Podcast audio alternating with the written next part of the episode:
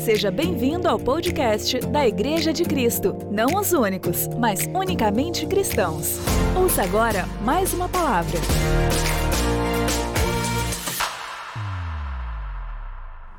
Amém, meus queridos. Graça e a paz. Quero dizer algo para você nessa noite, rapidamente. Atos 16. Atos 16, verso 19. O texto diz assim: Vendo seus senhores que lhes desfizera a esperança do lucro, agarrando em Paulo e Silas, o arrastaram para a praça, à presença das autoridades, e levando-os aos pretores, disseram: Estes homens, sendo judeus, perturbam a nossa cidade, proclamando costumes que não podemos receber nem praticar por quanto somos, somos romanos. Levantou-se a multidão unida contra eles, e os, os pretores, rasgando-lhes as vestes, mandaram açoitá-los com varas. E depois de lhes darem muitos açoites, os lançaram no cárcere, ordenando ao carcereiro que o guardasse com toda segurança. Este, recebendo tal ordem, levou-os para o cárcere, inseriu-lhes para o cárcere interior e lhes prendeu aos pés no tronco. Por volta da meia-noite, Paulo e Silas oravam e cantavam louvores a Deus, e os demais companheiros da prisão escutavam. De repente sobreveio tamanho terremoto que sacudiu os alicerces da prisão e todas as portas, e soltaram-se as cadeias de todos. Amém? Graças a Deus. Semana passada eu falei algo sobre esse texto, sobre esse capítulo 16, aonde Paulo, Paulo e Silas, eles indo ao lugar de oração, tinha sempre uma mulher, uma jovem possuída de um espírito adivinho. Paulo e Silas orou por essa mulher, por essa jovem, e ela foi curada, foi liberta daquele espírito. Mas o texto, a história continua, essa é uma história maravilhosa e encorajadora. E ao mesmo tempo ela é assustadora. Porque quando nós paramos para ler esse texto, pelo menos eu, quando paro para ler, todas as vezes que eu leio ou escuto algo sobre eu fico imaginando como que é difícil você ser acusado, como é difícil você ser punido por fazer o bem. Sabe, talvez esse seja um grande desafio para nós como cristãos. Porque a Bíblia vai dizer: tende em vós o mesmo sentimento, o mesmo sentimento que houve em Cristo Jesus. Ter, esteja em vós o mesmo comportamento, esteja em vós a mesma atitude que houve em Cristo Jesus.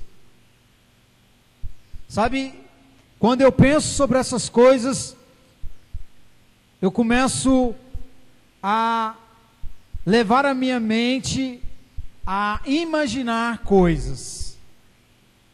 Quando eu penso nisso, quando eu olho para uma situação, quando eu olho para esse texto, eu gosto de levar a minha mente a imaginar essa situação. Sabe, porque o que Paulo e Silas fizeram foi o bem. Mas o texto aí, verso 19, vai começar dizendo que os senhores daquela jovem ficaram revoltados, indignados a ponto de pegar Paulo e Silas e conduzi-los ele à, à presença das autoridades, e sem que houvesse qualquer julgamento, eles aplicaram uma sentença, açoitaram a Paulo e Silas, depois de, de muitos açoites, lançaram eles na prisão, simplesmente porque eles oraram por uma jovem e ela foi liberta.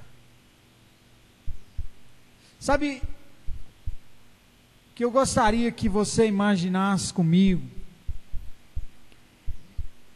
é se você e eu um dia estivermos nessa mesma posição que Paulo e Silas estiveram. Você já parou para imaginar você na posição de Paulo e Silas? Você fazer algo benéfico, algo que, que é a vontade de Deus, e a consequência disso ser uma punição tão severa, tão dura como essa. Sabe, muitas das vezes na nossa caminhada, na nossa história, na nossa vida cristã, nós vamos olhar para os céus e vamos falar: Deus, é muito desafio, é muito difícil. Sabe, parece que às vezes as coisas não são justas para nós. Às vezes somos tentados a achar que parece que nós estamos errados. Que o certo é fazer o errado, porque se nós fazemos o que é certo, parece que, que uma pressão maior é colocada sobre os nossos ombros, parece que uma indignação maior por parte das pessoas, por parte do mundo, é colocado sobre os nossos ombros. Sabe, mas quando a Bíblia fala, tende em vós o mesmo sentimento que houve em Cristo Jesus. Eu olho para esse texto aqui, eu fico vendo Paulo e Silas sendo julgados, sendo condenados, sendo acusados, sem direito de, de se defenderem, e, e eles podiam fazer a sua defesa. O texto diz que aqueles homens diziam que, que Paulo e Silas propagavam costumes que eles não podiam seguir porque eram romanos, mas Paulo também era romano. Paulo também era um cidadão romano. Sabe, e quando você lê esse texto, você vai ver que, que a acusação, ela é, ela é colocada nesses termos, e Paulo, sendo romano, ele não fala absolutamente nada. Sabe, ele consegue olhar aquilo e aceitar aquela acusação. Sabe, ele consegue se colocar na condição de réu. Sabe o que havia no coração dos discípulos?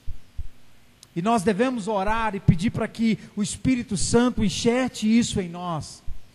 Nós devemos orar e pedir para que Deus movimente essas coisas dentro de nós. Havia um sentimento no coração dos discípulos, havia um, um sentimento no coração desta igreja havia um mesmo pensamento, havia uma mesma doutrina de fé, havia uma perseverança. Sabe, havia uma unanimidade no meio desta igreja, no meio desses discípulos. Sabe, e todos enxergavam as pressões, as perseguições, as lutas, as dificuldades por causa de Cristo como motivo de muita alegria. Sabe, talvez essa seja uma verdade que nós muitas das vezes não conseguimos ver e quando vemos, não conseguimos absorver ou entender ela, o que isso significa.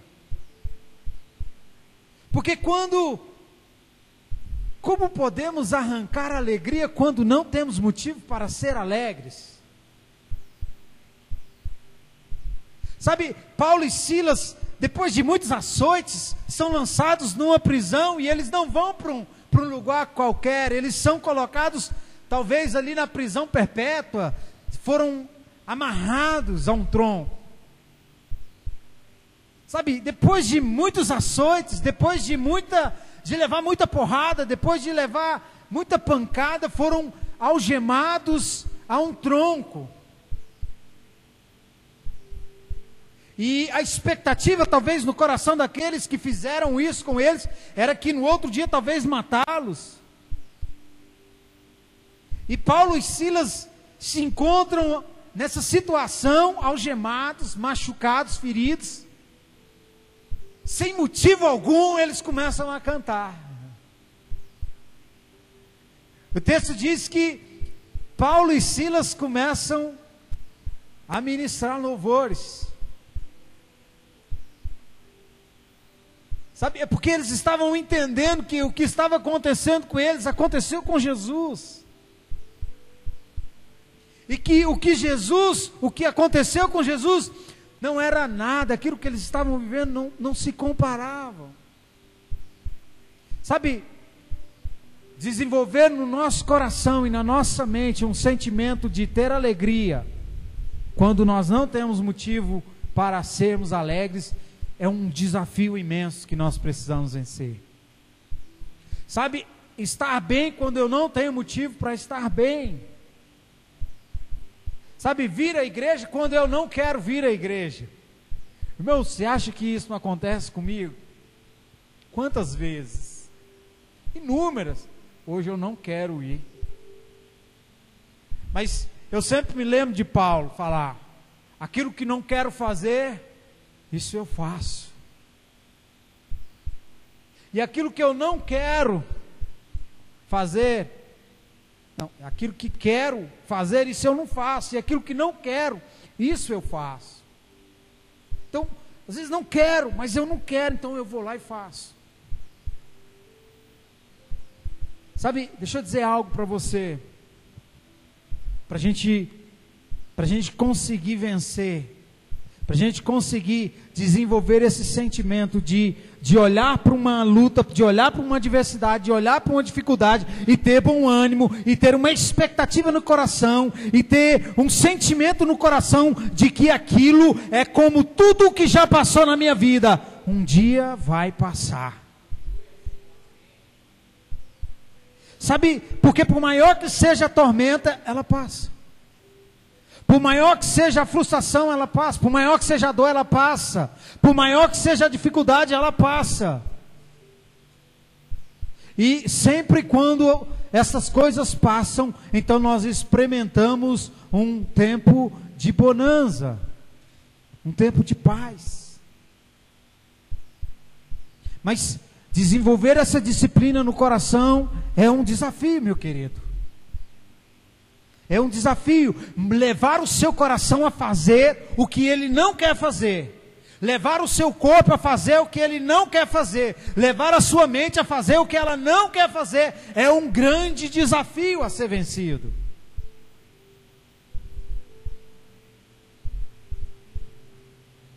Paulo e Silas não tinham motivo nenhum, nenhum, para cantar naquele momento para louvar naquele momento. Sabe, eu vou dizer para você, vai ter momento na sua vida que você não vai ter motivo nenhum para erguer a mão para o céu e dar glória a Deus. Vai ter fases na sua vida que você não vai ter momento, você não vai ter disposição nenhuma para levantar do seu sofá e caminhar até a igreja. Vai ter momentos na sua vida que você não vai querer de jeito nenhum colocar o seu joelho no chão e orar, mas eu quero dizer para você, nesse dia, nessa hora, vá lá e faça. Você já ouviu a Bíblia dizer, e inúmeras vezes você já ouviu isso, a carne é fraca. Jesus disse para os discípulos no Getsemane, Vigiai e orai, porque o espírito está pronto, mas a carne é fraca. Sabe, há muitos anos atrás o Senhor falou algo no meu coração sobre a carne ser fraca. Porque eu estava nesses dilemas que nós ficamos. Ah, eu não dou conta porque a carne é fraca. Eu não vou porque sabe como é que é? A carne é fraca. E o Senhor falou algo no meu coração. Talvez o que Jesus queria dizer naquele dia lá para os seus discípulos foi mal interpretado. A carne é fraca, isso significa que ela pode ser vencida. A carne ela é fraca, isso quer dizer que eu e você em Cristo Jesus podemos vencer ela. Sabe, nós podemos vencer o dia mal. Nós podemos vencer o dia da angústia. Nós podemos vencer porque a nossa carne é fraca. Sabe, nós precisamos entender uma coisa. Eu preciso aprender a estar com Cristo quando eu não quero estar com Ele. Porque a verdade é essa. Tem dia que você e eu não queremos estar com Cristo. Tem dia que nós não queremos nem nos olhar no espelho. Tem dia que nós não queremos ver ninguém. Mas nós precisamos entender que eu preciso estar com Ele justamente nesses dias. Porque talvez eu e você não vamos viver essas provações que esses homens aqui viveram. Provavelmente eu e você jamais seremos colocados na prisão por causa de Cristo. Provavelmente, dificilmente algum de nós aqui vai ser açoitado por causa de Cristo. Dificilmente eu e você vai vamos ser mortos por causa de Cristo. Essa é uma verdade. Pode acontecer, pode, mas mas olhando no ponto de vista de estatística do nosso país, na nação em que nós vivemos, nós podemos sofrer sim, ouvir algumas piadas, né?